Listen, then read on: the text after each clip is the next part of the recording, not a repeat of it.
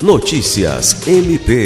O Ministério Público do Estado do Acre promoveu nesta quinta-feira 9 uma roda de conversa para discutir violência de gênero. O evento foi destinado a servidores da organização do Centro de Atendimentos de Rio Branco, OCA, sendo parte da programação do órgão em alusão ao mês das mulheres. Na ocasião, a equipe técnica do Centro de Atendimento à Vítima, CAVE, do MPAC, apresentou a atuação do órgão auxiliar que acolhe vítimas de violência de gênero.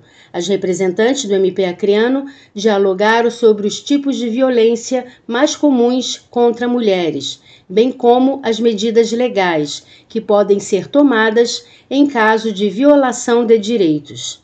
A roda de conversa contou ainda com uma palestra ministrada pela servidora Rubi Rodrigues, que falou sobre direitos das mulheres transexuais e travestis e os conceitos fundamentais para compreender a identidade de gênero.